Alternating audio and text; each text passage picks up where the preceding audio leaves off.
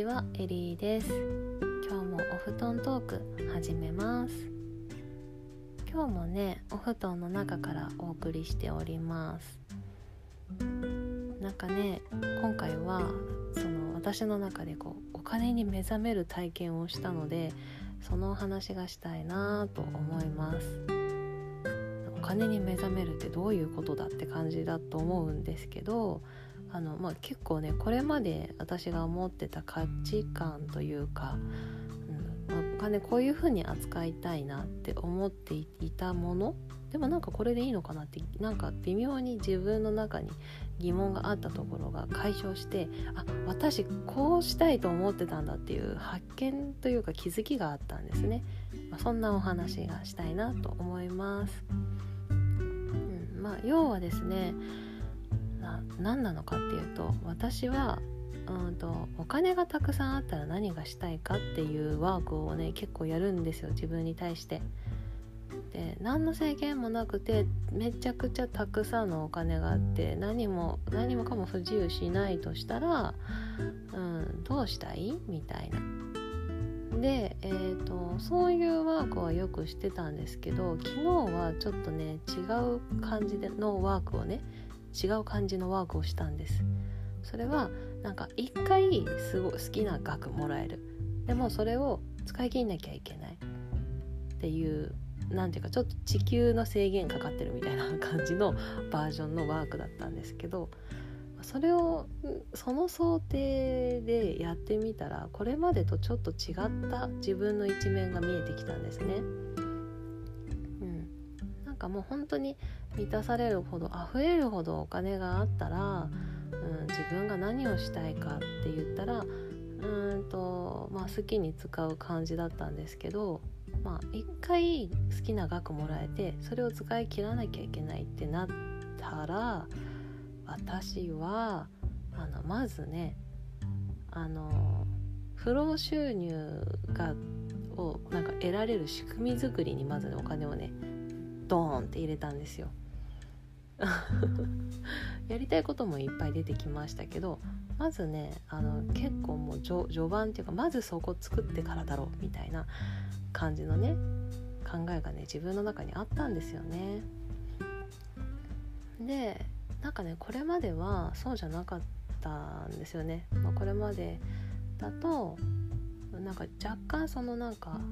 貯金するっていうのはあのお金がないっていう気持ちの裏返しなんじゃないか？みたいな。そんなあの気持ちもあってですね。疑念疑念というか疑いの気持ち？もあったりしてなんかこうお金を頑張って貯めようってするのってなんか違うのかもだったりあとはこう、まあ、収入があったらそれでまずは今はこう自分をね成長させてそのお金の器を育てる時期だから稼げるようになるとかあの自分の事業を展開するために投資するみたいな方にも全全ぶっ込みみたいな 考え方をしてたんですね。でそこから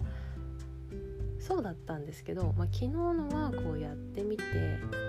あの思ったのは私はある意味お金がうんないという思い込みを持っていたんだな逆にねそのお金があるという感覚を持ちながらお金を使うっていうことをしていたつもりだったけれども何て言うのかな私本当にそのお金がね、まあ、さっきのワークでお金が本当にあるんだったらまずやったのは不労収入を作ることだったんですよ。ででも実際今やってないお金があったらやるはずのことを今やってないのはその不労収入を作るのにはすっごいたくさんのお金と、まあ、時間がかかるからあの自分には無理だって諦めてたんだなって、まあ、気づいたっていうことです。でなんかうんそうなんですよね基本的な私の性格としても、まあ、あの先にねこんなトラブルがありそうだなとか分かってたらそれに向けて、まあ、そそういうトラブルが起きないようにシステムを作ってしまって、まあ、居心地よく過ごしてたら別にそんなトラブルには合いませんでしたみたいなあのそんなトラブルがある世界にもいませんでしたみたいなのが得意なんですよ。その自分の傾向から言ったらあの、まあ、まずお金に困らないようなシステムを作ってしまってそこでのんびり過ごすっていうのが私の性分に合ってることだったんだけれどもあまりにもその自分にとってその不労収入を作るっていうのが、まあ、大きなことすぎてあと自分の性分に合わないと思い込んでいて、うん、やる気になってなかったんですよね。まあそんなわけで結構ねあの大きな気づきがありました。けでなんかまあそれでね今すぐにその不労収入がゲットできるんだったらお金をねたくさん払えばできるんだったらしたいって私思ってるんだなっていうことを発見したのであのこれからはね何て言うのかなその自分の居心地よい生き方的にはあのそういう不労収入のシステムだったり貯金があったりとかした方が私って安心するんだなっていうことをまあ、ね、聞いてる方の中ではええー、って思うかもしれないですけど今になって今更あの感じるようになったのでもうこれからはそうしていこうかなって思っています。まあ、これまでは貯金とかはね結構頑張ったりとかしてた時期もあったんですけど今はその、あ、そその後ねそのお金ってなくならないんだっていうことを体感するために口座のにあるお金全部使い切ったこともあるしでもなくならなかったみたいな体験をしたり実感としてしたりとかねいろんなことやってるんですよね。でまあその上で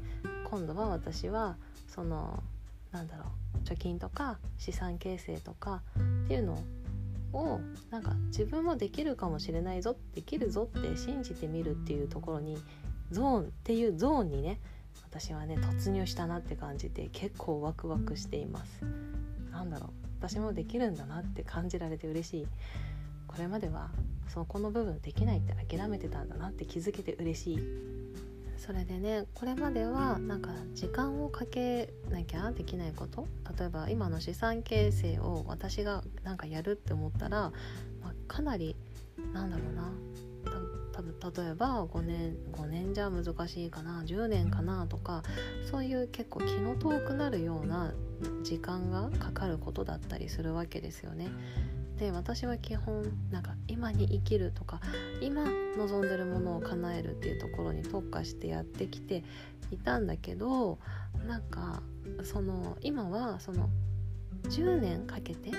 すっごい長い時間かかってもいいよとか長い時間かかってもそんなになんかうまくいかなくてもそのなんか不労収入とかね何て言うのかな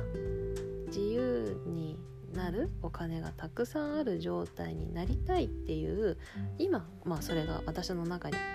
願いとしてあるわけだからその願いに取り組み続けていいよって許可が下りたような感じなんですね。うん、なのでなんか新しい感覚ですね。うん、なんか長い時間かかってもいいから、うん、でできなくてもいいからやってみようって、まあ、私のいつものねやりたいことをやる時でもできないと思い込んでるものをやる時に、まあ、自分にかける声かけがお金のことについても出てきたなっていう感じです。はい、まあ、そんな感じでねこれから私がねこう10年後とかにあのめっちゃお金持ちになってたら面白くないですか？なんかねちょっとそんなことを想像して面白がってました。うんまあそんな感じでねエリーの今後も楽しみにしてもらえたら嬉しいなと思いますしなんかこういう資産形成とかあの詳しいよっていう方はあのちょっとエリーにちょっとこう入れ知恵したいなみたいな方は是非お声がけいただけたら嬉しいなと思います。なんかねこの商品買うといいよとかそういうものにこうきなりじゃあ買いますとかそういう感じではないとは思うんですけどどんなところから勉強したらいいかとかねそんなお話には今とても飢えています。学びたいなと思ってます。はい。まあそんな感じでした。ありがとうございました。じゃあねまたあの音声ね配信していこうと思いますのでよろしくお願いします。ではでは今日もあなたにとって素敵な一日になりますようにエリーでした。